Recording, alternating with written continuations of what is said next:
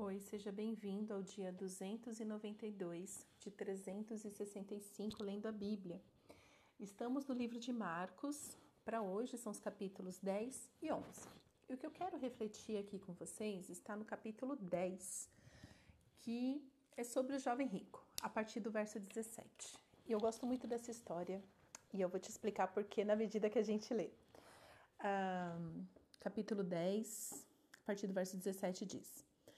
Pondo-se Jesus a caminho, o homem correu ao seu encontro e, ajoelhando-se diante dele, perguntou-lhe: Bom mestre, que farei para herdar a vida eterna? Jesus respondeu: Por que você me chama de bom? Ninguém é bom a não ser um, que é Deus. Você conhece os mandamentos: não mate, não cometa adultério, não furte, não dê falso testemunho, não defraude ninguém, honre o seu pai e a sua mãe. Então o homem respondeu: Mestre, tudo isso tenho observado desde a minha juventude. E Jesus, olhando para ele com amor, disse: Só uma coisa falta a você.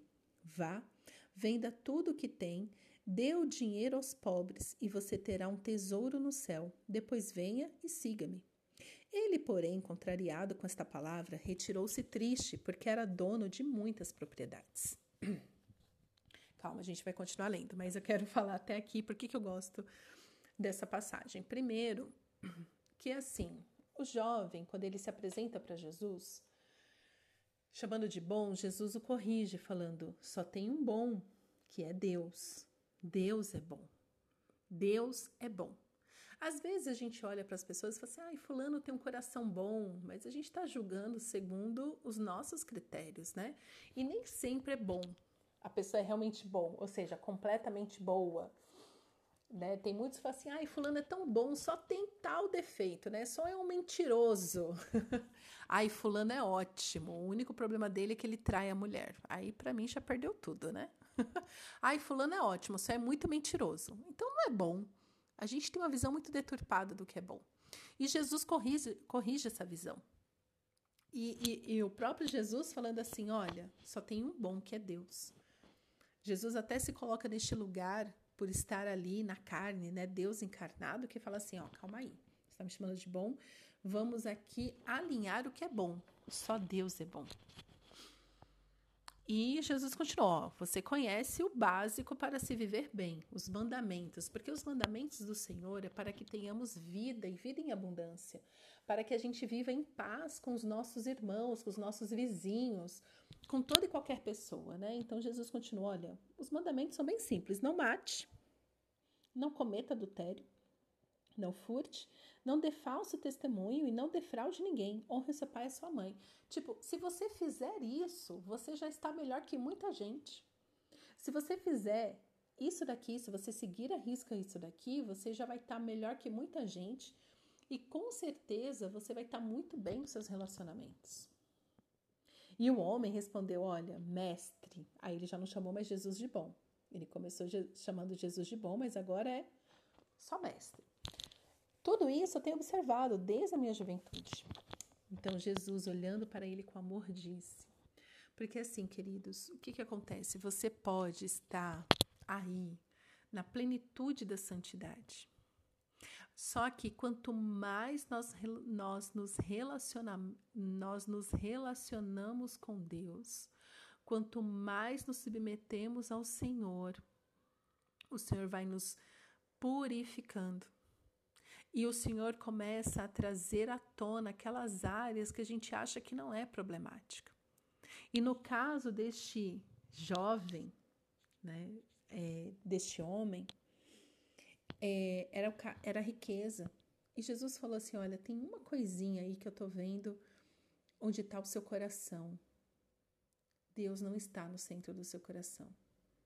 Agora que você falou, além disso que você tem feito para agradar a Deus e tudo mais, mas o que está no centro do seu coração é a riqueza. Só falta uma coisa, uma coisa mesmo. Ou seja, faltava ele destronar Mamon do coração dele expulsar Mamon do coração dele. Mamon é o deus da. É o. É o ídolo do dinheiro, né? Então, Mamon é idolatria ao dinheiro. Então, assim, para destronar Mamon, no seu caso, vá, venda tudo. E depois venha e me siga. Ou seja, depois que você realmente abrir mão de tudo por amor a Deus, por temor ao Senhor, você pode vir e me seguir. Ele, porém, né, o homem, contrariado com essa palavra, retirou-se triste, porque era dono de muitas propriedades. Tem pessoas que usam essa passagem aqui para falar, ai, tá vendo? Ai, Jesus condenou os ricos. Jamais. Jamais. Não, não, não. Riqueza é bênção. Quando usado da maneira certa, consagrado ao Senhor, é uma bênção. É uma bênção. Sabe por quê? Porque Zaqueu, quando ele é confrontado, quando ele conhece o evangelho, ele fala o quê? Ele fala assim: restituirei todos aqueles que eu prejudiquei e darei metade dos meus bens. Jesus não repreendeu Zaqueu e falou assim: hoje chegou salvação nessa casa. Então, para usar essa passagem para dizer que Jesus condena os ricos, quem é rico, quem é milionário. Não.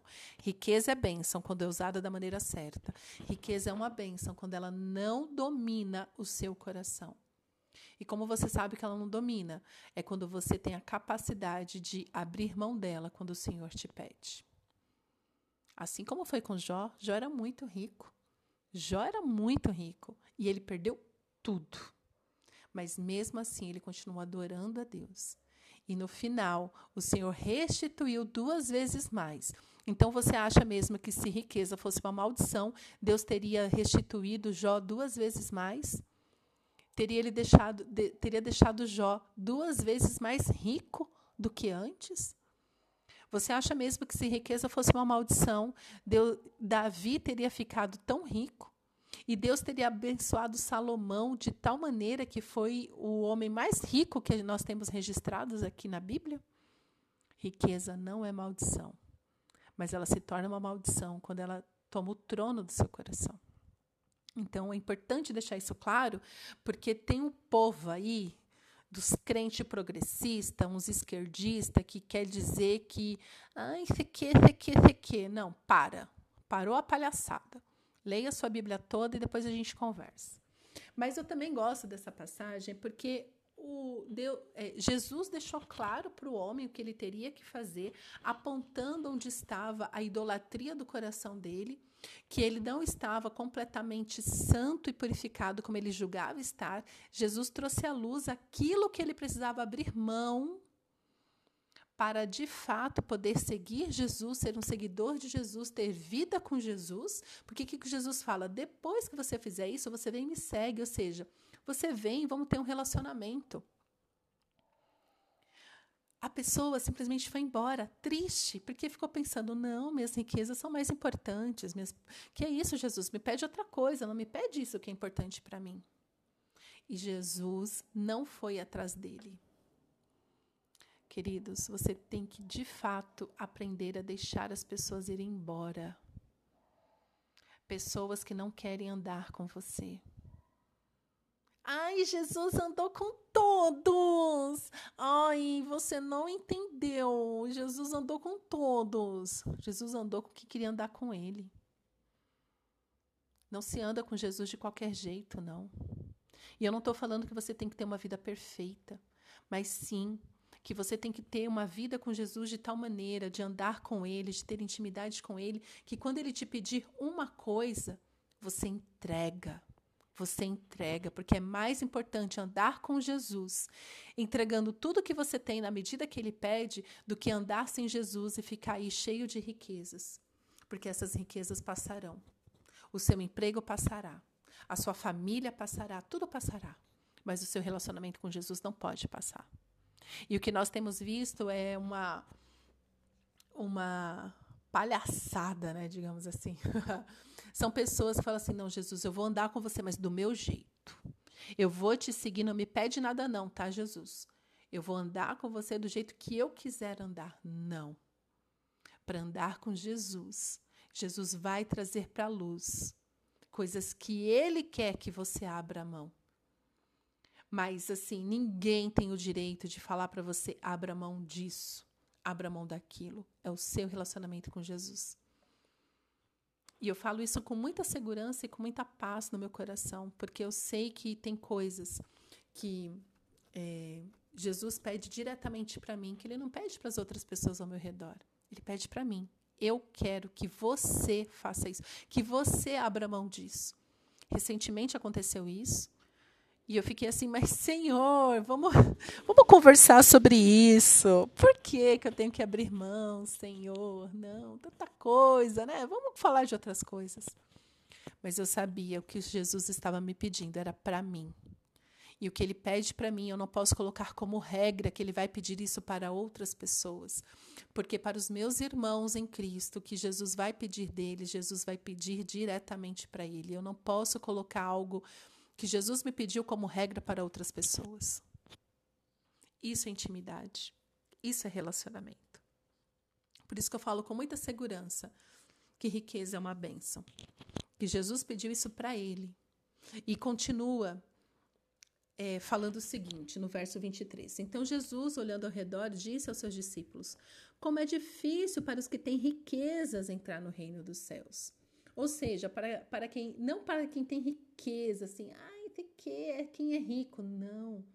É para quem tem apego ao dinheiro, apego ao dinheiro. Os discípulos estranharam estas palavras, mas Jesus insistiu em dizer-lhes: Filhos, como é difícil entrar no reino de Deus, é mais fácil um camelo passar pelo fundo de uma agulha do que um rico entrar no reino de Deus.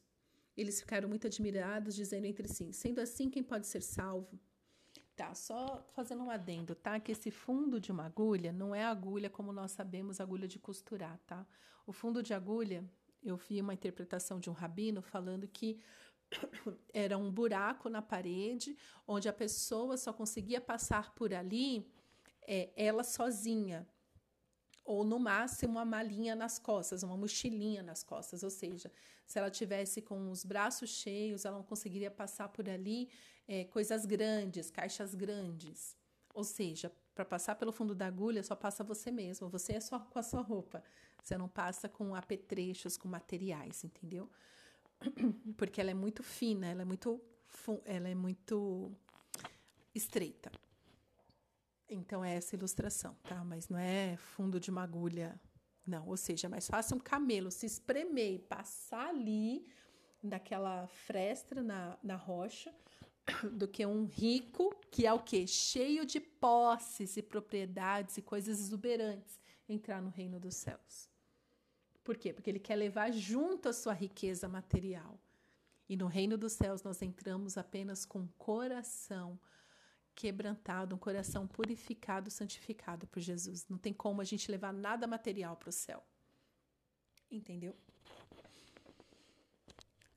E aí eles perguntam: quem pode ser salvo? Verso 27. Jesus, olhando para eles, disse: Para os seres humanos é impossível, contudo, não para Deus, porque para Deus tudo é possível. Então Pedro começou a dizer-lhe: Eis que nós deixamos tudo e seguimos o Senhor.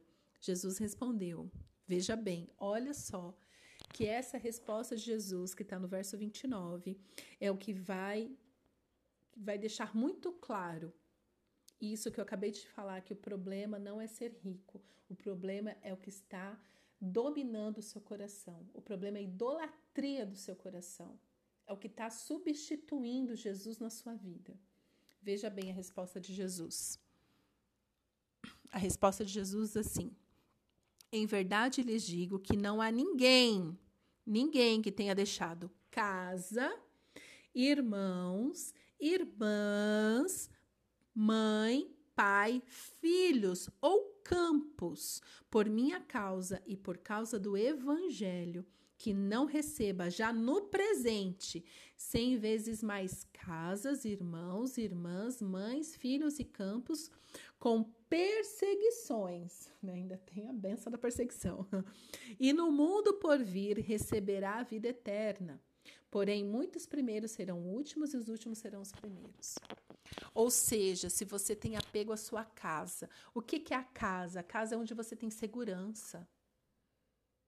Eu, eu, dou glória a Deus todo dia quando eu vou dormir, que eu falo, Senhor, obrigada pela minha casa, porque eu estou em segurança na minha cama, na minha cama tão quentinha. Obrigada, Senhor. Então, casa é a segurança, é aquilo que me dá segurança. Mas eu tenho que abandonar essa segurança por amor ao meu Senhor, se ele, me, se ele assim me pedir. Porque Jesus fala: quem não deixar por minha causa. Então, se sua casa é a sua proteção e você não abre mão dela por nada, está na hora de você pensar: cadê Jesus na sua história? Irmãos, irmãs, ou seja, aquelas pessoas que você conhece, pessoas da sua intimidade, mas que vai começar a estranhar quando você andar com Jesus, quando você mudar o seu jeito de falar, o seu jeito de se vestir, o seu jeito de se comportar. Mãe, pai, ou seja, proteção de novo, pessoas, filhos ou campos, ou seja, o seu trabalho, o lugar que te dá fama, o lugar onde você é conhecido, porque ó, dono de muitas propriedades, por minha causa e por causa do evangelho. Veja bem, Jesus não falou riquezas. Não, ele falou tudo aquilo que na sua cabeça, na nossa cabeça a gente entende como riqueza. Então, meu querido, pode ser rico para a glória de Deus, que, que a sua riqueza seja uma bênção que a sua riqueza seja para abençoar a sua vida e a vida das pessoas ao seu redor. Riqueza é bênção quando é administrada com Jesus. E esteja pronto a abrir mão dela, se Jesus assim o pedir. Porque Jesus, na medida que nós andamos com Ele, Ele vai sondando o nosso coração e vai falando: olha, isso aqui está ocupando um lugar que é meu. Tira isso, porque isso é idolatria que nós possamos abrir mão de tudo que Jesus pedir para nós. Essa é minha oração sempre. Senhor, que eu abra mão de tudo que o Senhor me pedir, por mais difícil que seja. E tem tanta coisa difícil. Mas depois que eu abro mão, ai, é tão bom, é tão bom, é tão bom.